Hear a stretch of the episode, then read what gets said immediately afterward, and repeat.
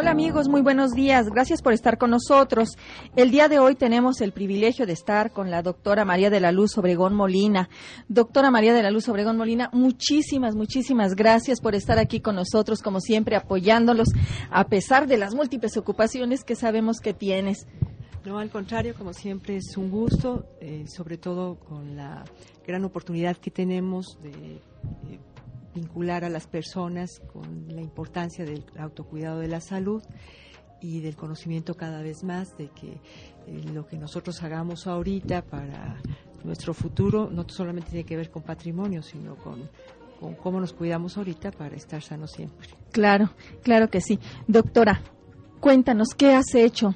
Eh, nos quedamos cuando fuiste secretaria de salud en el Estado, todo un privilegio. Queretana, una mujer emprendedora, una mujer que, que nos que ha sido ejemplo para, para continuar a todas las que estamos en este, en este ramo de la medicina. Todo un reto, doctora. Bueno, al contrario, este, como tú mencionabas, tuve la gran oportunidad de estar en la Secretaría de Salud, donde aprendí mucho. Ha sido un orgullo ser compañera de trabajo de tantos que, que se esfuerzan ahí y actualmente estoy, eh, por un lado, eh, vinculada al ámbito educativo en la Dirección de Normatividad de Ciencias de la Salud en la Universidad del Valle de México y por otro lado, dedicada también a la consulta. Y dentro de la universidad, eh, bueno, nos seguimos vinculando con proyectos que tienen que ver con salud de la población. Qué importante es esta actividad, la formación de, de jóvenes que, que aman que buscan ser médicos qué importante es transmitir ese amor que uno le tiene a la, a la carrera, ¿verdad? Porque es una de las carreras más largas, eh, difíciles, eh, sin despreciar las demás, pero creo yo que la formación del médico es de mucho, mucho tiempo y nunca termina. Nunca termina porque cada vez hay más avances. Y qué bueno, doctora, que, que estés tú en esta, en esta área transmitiendo, pues aparte de tu experiencia, el amor que le tienes a la medicina.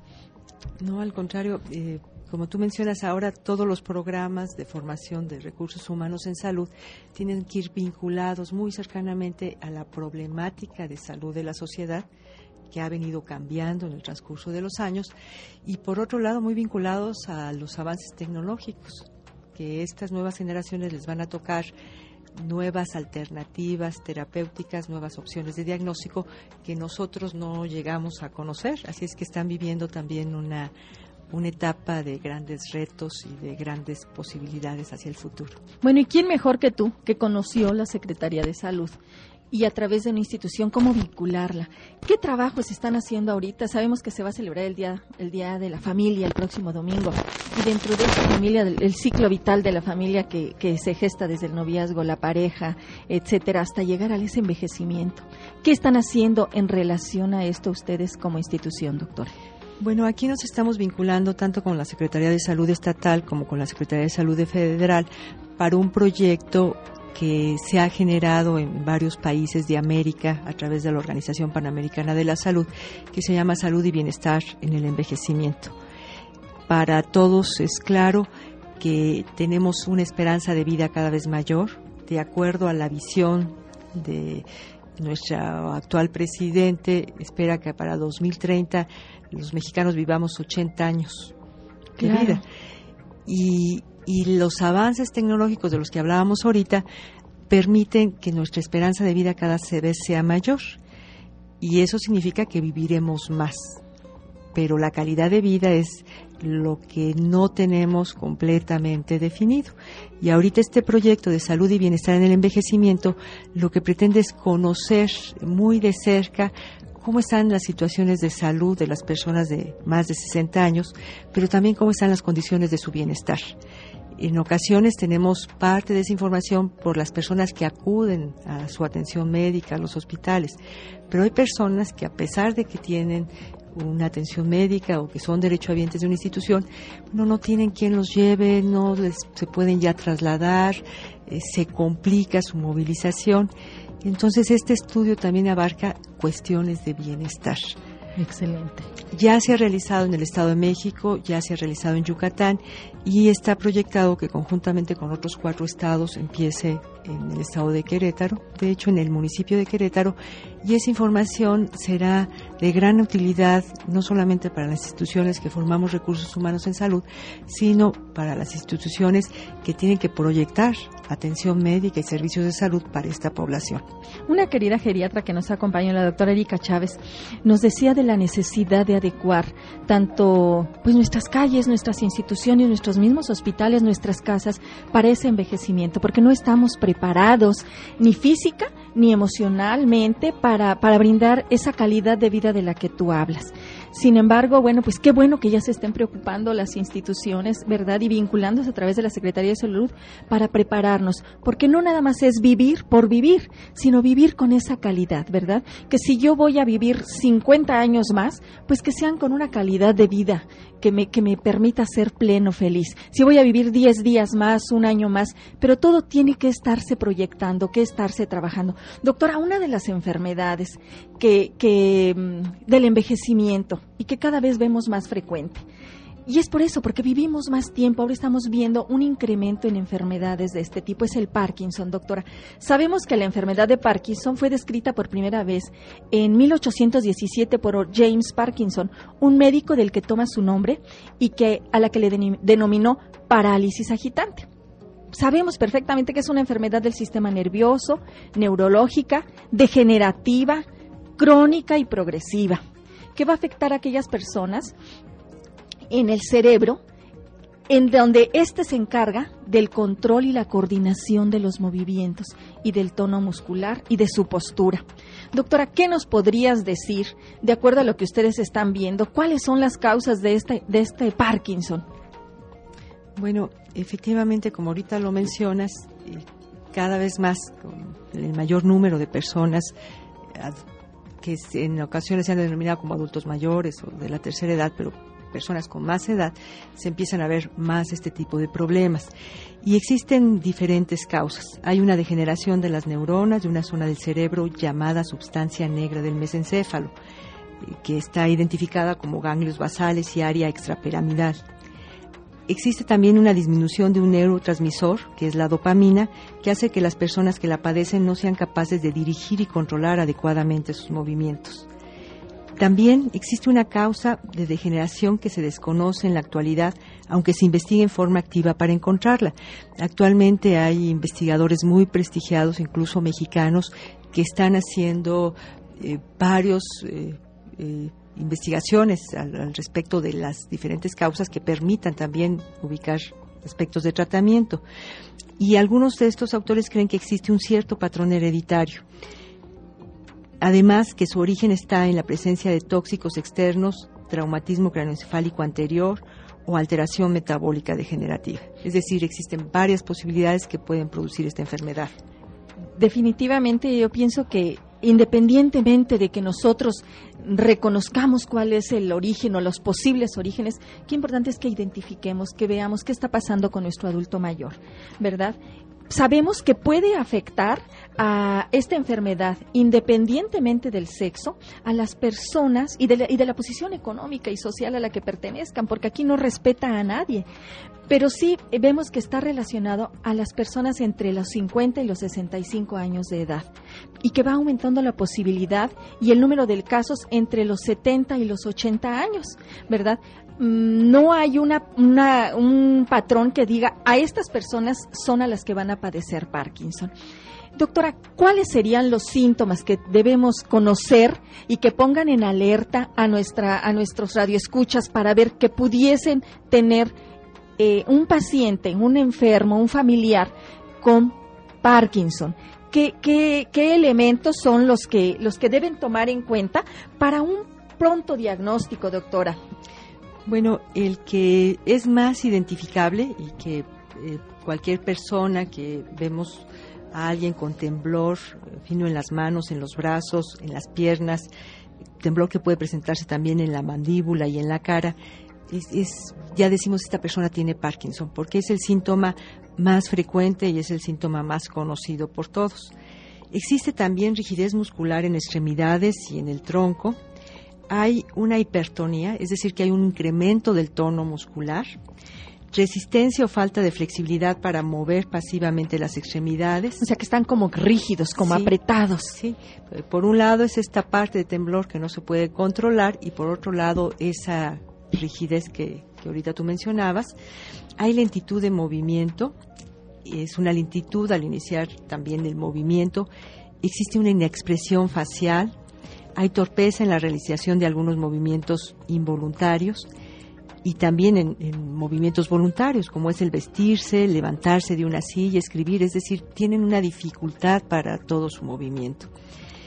La progresión de estos síntomas va finalizándose en la falta de movimiento. Entre más evoluciona la enfermedad, menos posibilidad tienen de moverse o existe una rigidez mayor en las personas y estos movimientos voluntarios cada vez son más difíciles.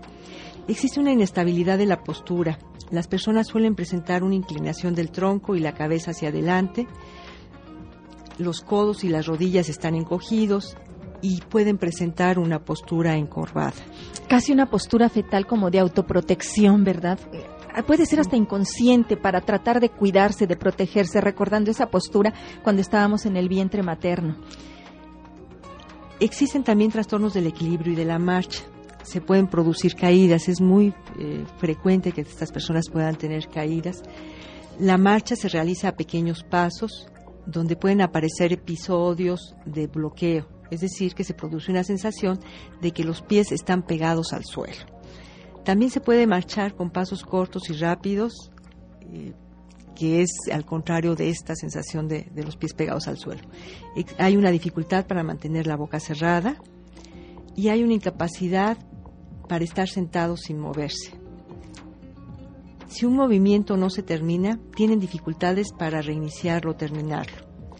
Y los movimientos de los dedos son como si estuvieran contando dinero. Eh, no sé, nosotros muchas ocasiones eh, contamos dinero y podemos ubicar muy fácilmente ese, ese, tipo de movimiento. Claro. El voz de tono es bajo y la voz también se vuelve monótona. O sea, como que no, como inexpresivos, sí. tanto, tanto en, su, en su cara, como nos decías, como en sus palabras, ¿verdad? En ocasiones está presente un deterioro cognitivo, es decir, las personas empiezan a tener menos lucidez mental, eh, tienen mayor pérdida de la información reciente. Su escritura se vuelve pequeña y legible. Recordemos que existe un temblor de las manos o una rigidez, entonces eso también dificulta la parte de la escritura. Y algo que probablemente es de las situaciones que se incorpora más como síntomas y que se vuelve más deteriorante es la depresión. Las personas tienen tendencia a experimentar episodios de depresión de una forma muy común y frecuente y pueden aparecer en fases tempranas de la enfermedad. Esta depresión, que aunado a toda la dificultad de movimiento, a la inexpresión, eh, que se vuelve incluso eh, la eh, forma de que las personas se vuelvan retraídas o que ya no estén interesadas por la vida, tienen la opción de tener tratamiento. Claro, claro. Las personas también presentan ansiedad y en, dentro de, de las funciones llegan a presentar estreñimiento o constipación. Hay algunas ocasiones que se presentan incontinencia urinaria y hay la dificultad. O sea, ¿qué, ¿qué es la incontinencia, doctora? ¿Qué es la incontinencia urinaria para nuestros pacientes, para nuestros radioescuchas? Sí, es que no pueden contener, eh, nosotros normalmente contenemos eh, la orina. las funciones, la orina, las funciones de la orina y las personas que tienen Parkinson no pueden tener esta continencia, entonces presentan lo que le llamamos incontinencia urinaria, es decir, falta de continencia de la orina. Existe una dificultad para masticar y tragar y esto puede provocar una producción excesiva de saliva. Y vinculado a todo esto, existen problemas para dormir de las personas. Bien, doctora. Como ven, amigos, el Parkinson es todo un reto, tanto para la familia como para el tratamiento médico. Tiene muchos, muchos datos. Espero que, que estemos ilustrando qué es esta enfermedad y qué repercusiones que en un momento vamos a continuar.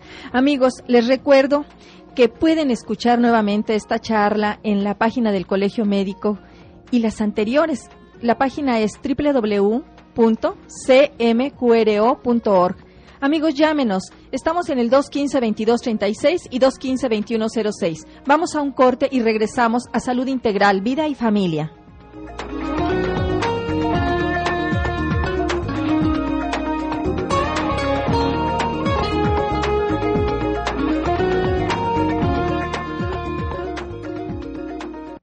Dale la importancia que requiere tu salud. Sigue escuchando Salud Integral, Vida y Familia. Viernes de 9.30 a 10. Un programa con compromiso social. Viendo, amigos, gracias por continuar con nosotros. Nos llega una llamada de la señora Rebeca Ortiz del centro. Dice que hay casos en que hay Parkinson en jóvenes, pregunta, ¿y cuál sería la edad en la que puede presentarse esta enfermedad? Como mencionamos en un principio, existen diferentes causas que llegan a producir el Parkinson y dentro de estas causas está el traumatismo cráneoencefálico. Entonces, en ocasiones, en jóvenes que presentan traumatismos cráneoencefálicos son golpes en la, cabeza, entonces que llegan a presentar estos problemas pudieran tener como síntoma una enfermedad de Parkinson, pero no es lo más frecuente. Lo más eh, lo que existe actualmente de conocimiento es que eh, por arriba de los 50 años las personas lleguen a presentar enfermedad de Parkinson, sino también de las cosas que se están estudiando es que los cambios en los estilos de vida, en la exposición que tenemos nosotros a diferentes contaminantes, van modificando la presentación de, de las enfermedades. Entonces, sí, la importancia de conocer las causas es tomar precauciones para obviamente evitar esta dentro de lo que nosotros podamos hacer, evitar esta situación y también eh, tener una vida más saludable, como mencionábamos al principio. Bien, doctora, fíjate que es muy, muy importante eso que comentas. Enfermedades que antes veíamos en adultos, tan simple como una gastritis. Ahora, eh, y mis pacientes en el Seguro Social no me dejarán mentir, tenemos niños de 5, de 7 años con gastritis situación que antes no veíamos. Cuando, por ejemplo, nosotras que ya tenemos más de 20 años en el ejercicio profesional, no lo teníamos, doctora. Y ahora estamos viendo cada vez más niños y jóvenes con gastritis. Son todos esos cambios en el estilo de vida que tenemos. Hay que hacer reflexión que estamos adelantando el envejecimiento, cómo el organismo empieza a envejecer desde que nacemos, porque eso lo sabemos, y a qué grado puede estar afectando también a nuestro cerebro. Y con estos factores coadyuvantes como los traumatismos pudiera, perdón, presentarse en etapas más tempranas. Doctora, tú comentabas la depresión y la ansiedad dentro del cuadro de Parkinson. Sabemos que son frecuentes. Sabemos que la depresión es uno de los trastornos emocionales más frecuentes de los pacientes con Parkinson. E incluso no se ha dilucidado en sí qué empezó primero, si la depresión o el Parkinson, porque en muchas ocasiones una depresión no atendida, eh, adecuadamente puede llevarnos a degeneración, incluso a demenciarse los pacientes eh, ya de la tercera edad. Mm, yo creo que aquí es muy, muy importante que tomemos en cuenta el estado emocional de los pacientes por sí sola, cuando tú te sientes menguada en tus facultades eh, de, de, movimiento que te permiten desplazarte y ser, pues eso te va a ocasionar primeramente una tristeza y hacer al grado de bajar tu autoestima, de deprimirte. Entonces tú bien lo comentabas, se aíslan las personas, están tratan de tener la menor vida social posible, no quieren estar en contacto por ese miedo al temblor al saludar, por no caminar adecuadamente. Y esto las va llevando a un proceso depresivo. También cursan, como tú, tú bien lo decías, con ansiedad. Aproximadamente, fíjate, uno de cada tres afectados de la enfermedad de Parkinson sufre problemas de ansiedad que pueden ir desde la inquietud que tenga el paciente, nerviosismo, como le denominan, hasta verdaderas crisis de angustia. ¿Sí? Entonces, tanto la depresión como la ansiedad son enfermedades, son problemas, son complicaciones o son causas, depende en cada paciente. La evolución de cada paciente es muy individual, depende de cada individuo cómo pueda ir desarrollando esta enfermedad. Y qué importante atender estos, estos síntomas, estas manifestaciones para no complicar más de por sí el Parkinson, doctora. Doctora Obregón, ¿tú nos pudieses decir cómo se diagnostica la enfermedad de Parkinson? Bueno, mencionábamos hace un momento que uno de los síntomas eh, más frecuentes o más comunes es precisamente ese temblor fino de la mano, del brazo, de la pierna, de la extremidad, y que nosotros viendo a las personas podemos decir, bueno, es muy probable que esta persona tenga Parkinson. Sin embargo, es muy importante que las personas que sufren de estas manifestaciones acudan al neurólogo, acudan a una consulta especializada de tal manera que pueda identificarse en ocasiones lo más temprano posible, porque cuando el diagnóstico es en las primeras fases es bastante difícil, ya que los síntomas pueden ser muy sutiles, leves o poco específicos y a veces confusos. Entonces, cuando empieza a ver algunos de los síntomas que mencionamos, lo más importante es que las personas acudan al médico. En algunos casos los síntomas pueden confundirse incluso con otros trastornos. Por eso se requiere una visión especializada. Y hay que diferenciar bien los síntomas de otras enfermedades. Pudiera existir a lo mejor un tumor cerebral que estuviera dando manifestaciones que se parecieran. Entonces, es importante tener un diagnóstico de certeza, ver si los síntomas están produciéndose por una enfermedad y el tratamiento va a ser completamente diferente. En ocasiones empezamos a automedicarnos, sobre todo cuando empezamos a tener síntomas, como mencionábamos, que pueden ser sutiles o confusos, y esa automedicación eh, complica más la evolución de cualquier padecimiento. Va retardando el diagnóstico oportuno y por lo tanto evitamos una progresión más acelerada, ¿verdad? Qué importante es tomar en cuenta esto, doctora. ¿Qué pronóstico tiene la enfermedad de Parkinson? Bueno, si la enfermedad no es tratada, provoca dependencia e incapacidad en la persona que la padece y puede conducirle a una muerte prematura. Cuando la enfermedad es tratada, se produce una mejoría de los síntomas que variaría en función de la tolerancia a los diferentes tratamientos y a la eficacia de cada uno de ellos. Mencionábamos al principio que hay prestigiados médicos mexicanos incluso que ahorita están teniendo avances eh, muy importantes y empiezan a surgir diferentes opciones ya de tratamiento. Entonces, lo más importante es que las personas sean tratadas. Y lo que tú mencionabas eh, hace un momento, que la familia esté vinculada con la problemática de la persona, sobre todo si es una persona que tiene una edad mayor, es un, eh, una persona o de la tercera edad o, un anciano, es muy importante que tenga el soporte familiar. Bien, doctora, sabemos que, que la enfermedad del Parkinson es, afecta a diferentes, a diferentes personas, no hay una especificidad por alguien. En la mayoría de los casos sabemos que es progresión lenta, lo que implica que durante los primeros años eh, va a interferir con su vida diaria, pero no en forma muy importante. Entonces, el que acuda el paciente o los familiares del paciente ante una duda es importantísimo, ya que en ocasiones puede evolucionar esta enfermedad rápidamente, deteriora las capacidades de nuestro, del, organismo de nuestro, de nuestro familiar en forma acelerada. Entonces, la familia, vamos a, vamos a realmente a, ver, yo creo que los médicos Existen medicamentos específicos para tratar estas, estas enfermedades, tanto antidepresivos como ansiolíticos, para quitar la ansiedad. Pero también existen mm, medicamentos que van a favorecer el, que el paciente realice sus movimientos de una mejor manera. Van a, van a ser bloqueadores también o favorecedores de la acción del movimiento que requiere esta persona. Pero ¿quién lo va a hacer esto? Realmente el especialista es un neurólogo, aunque sabemos que el médico familiar, el médico general, puede desde un principio mm, diagnosticar, tener la presunción diagnóstica y derivarlo para que tenga este paciente una mejor oportunidad, una mejor calidad de vida. Doctora, sabemos que el domingo, como lo comentábamos, se celebra el Día de la Familia.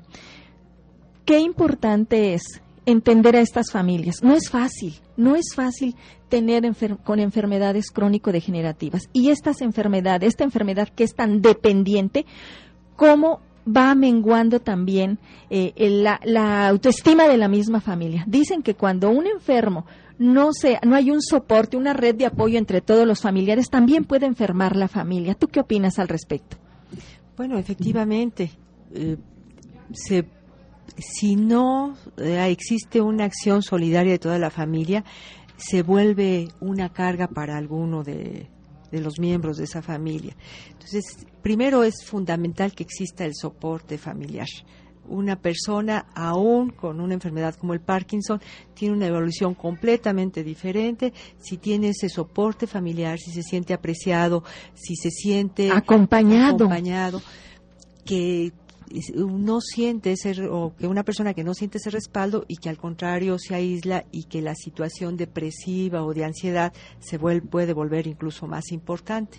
Entonces, primero es fundamental ese soporte solidario. Y tiene que ser eh, eh, parejo, compartido, compartido, claro, porque las demás personas tienen otras actividades, eh, trabajo, acciones comunitarias en tienen que seguir viviendo los familiares que seguir viviendo exactamente entonces bueno tienen que compartir como han compartido el amor por la persona que, que ahorita su familiar que está enfermo, tienen que compartir también el apoyo y la solidaridad que tienen que manifestar. Definitivamente, doctor, hemos hablado en otros programas de, de los elementos del, del amor.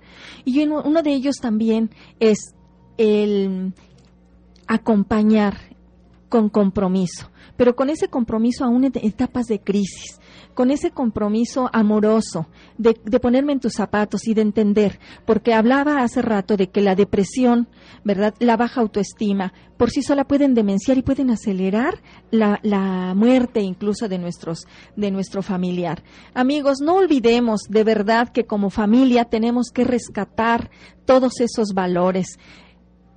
No olvidemos que la familia es el núcleo básico de la sociedad y que debemos luchar por seguir conservando sus valores universales como el amor, el respeto, la fidelidad, el compromiso amoroso, la confianza. Solo así lograremos seres humanos felices, familias funcionales y sociedades más sanas. Yo aquí les, les comparto este pensamiento de León Tolstoy, que dice, el secreto de la felicidad no, no está en hacer siempre lo que se quiere, sino en querer siempre lo que se hace. Vamos a amar lo que hacemos diariamente y créanme que las, los problemas, las dificultades van a ser mucho más ligeras para todo.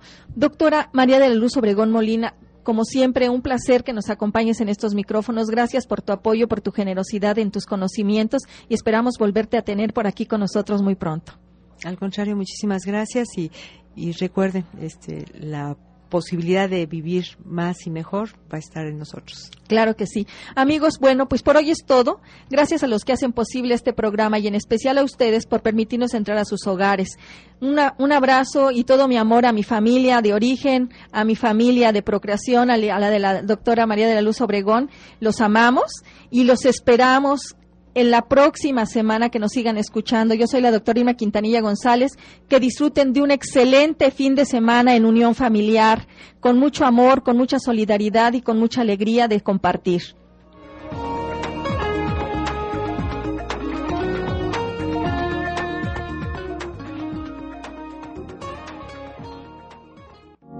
Agua Victoria presentó Salud Integral, Vida y Familia Medicina que se oye bien.